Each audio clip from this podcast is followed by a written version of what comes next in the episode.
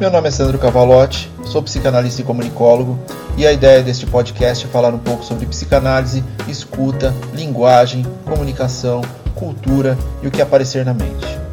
Sem um roteiro pré-definido, a construção do conteúdo é basicamente apertar o REC e gravar o que sai, inclusive erros, sons externos e até atos falhos. Nada de muita formalidade, sem pretensão nenhuma de qualquer coisa. Sejam bem-vindos.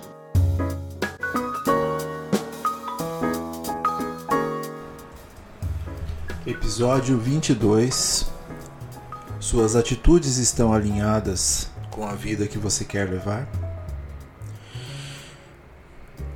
Você quer, você deseja.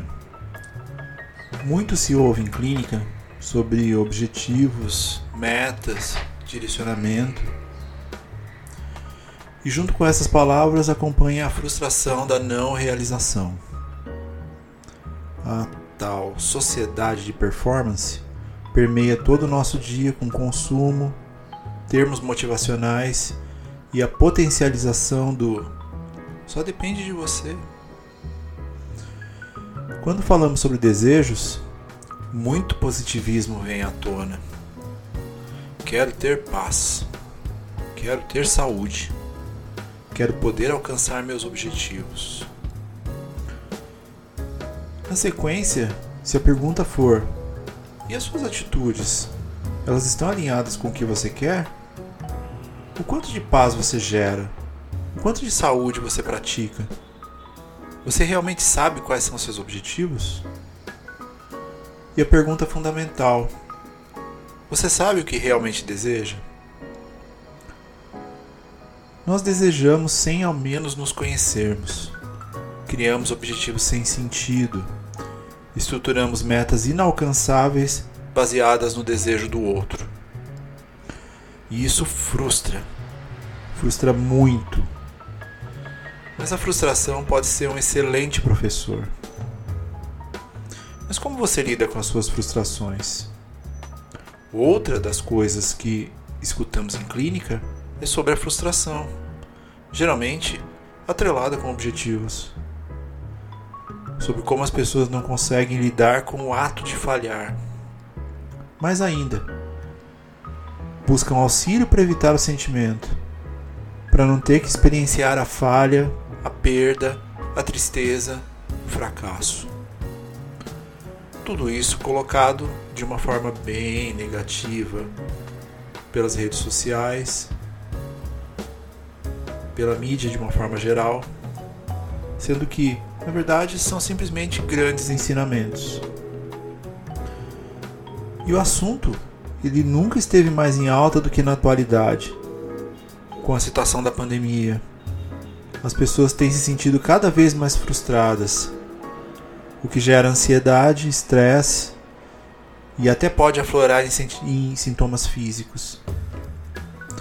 Tudo isso porque pessoa não quer se permitir sentir algo que, em primeira vista, é negativo o tal medo de falhar. A primeira coisa a observar-se é que a frustração não é um sentimento negativo. Ela é parte do seu desenvolvimento para compreender-se melhor em nossa sociedade de performance, ouvimos que errar, perder, falhar são funções opositoras ao pretenso sucesso.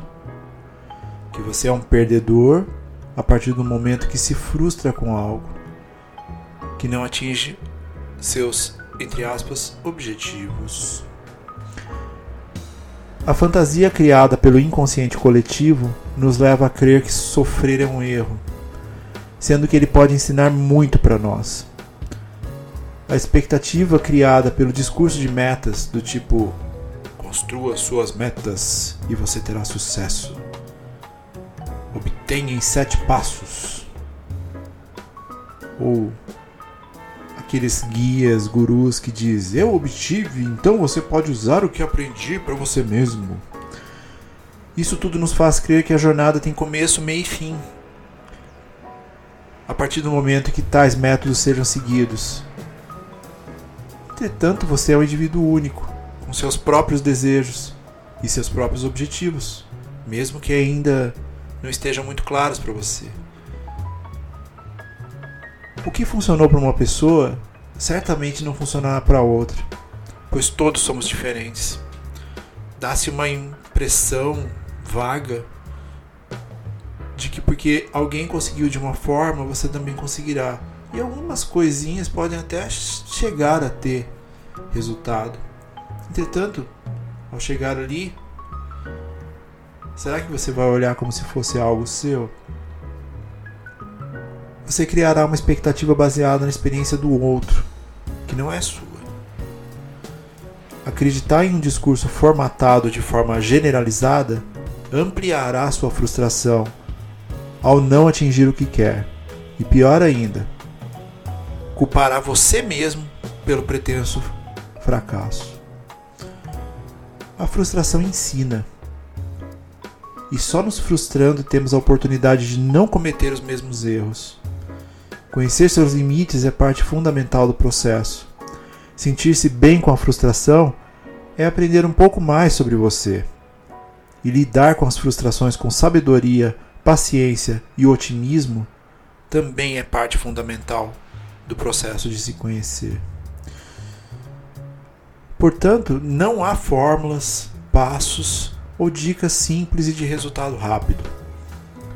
Conhecer-se é um processo único e que pode trazer muitos benefícios para a sua saúde mental e física.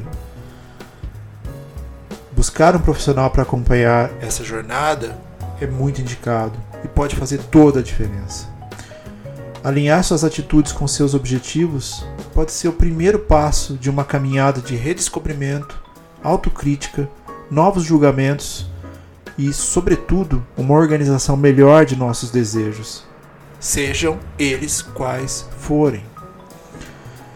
Quando nos ambientamos na normose, que é um, é um conceito junguiano, ou o desejo de ser normal, é a representação da repressão dos verdadeiros desejos para a busca de uma aceitação social.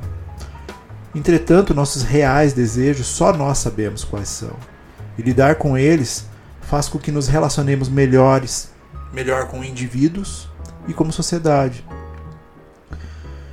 Na maioria das vezes, só admitir, reconhecer, falar sobre o desejo, sem julgamentos, já auxilia na redução e manutenção de possíveis sintomas. Em análise, o profissional auxilia na expressão e aceitação desse desejo.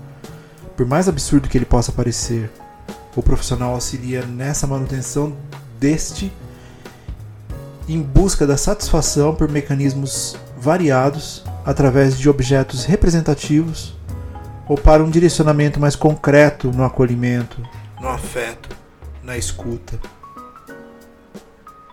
Então, o seu desejo é seu. A escuta, o acolhimento podem auxiliar na manutenção desse desejo. E talvez a pessoa nem saiba qual é o seu desejo, mas a falta está presente. Há um vazio. E o analista ele auxilia a fazer emergir o que está escondido. E essa simples atitude pode trazer muita renovação.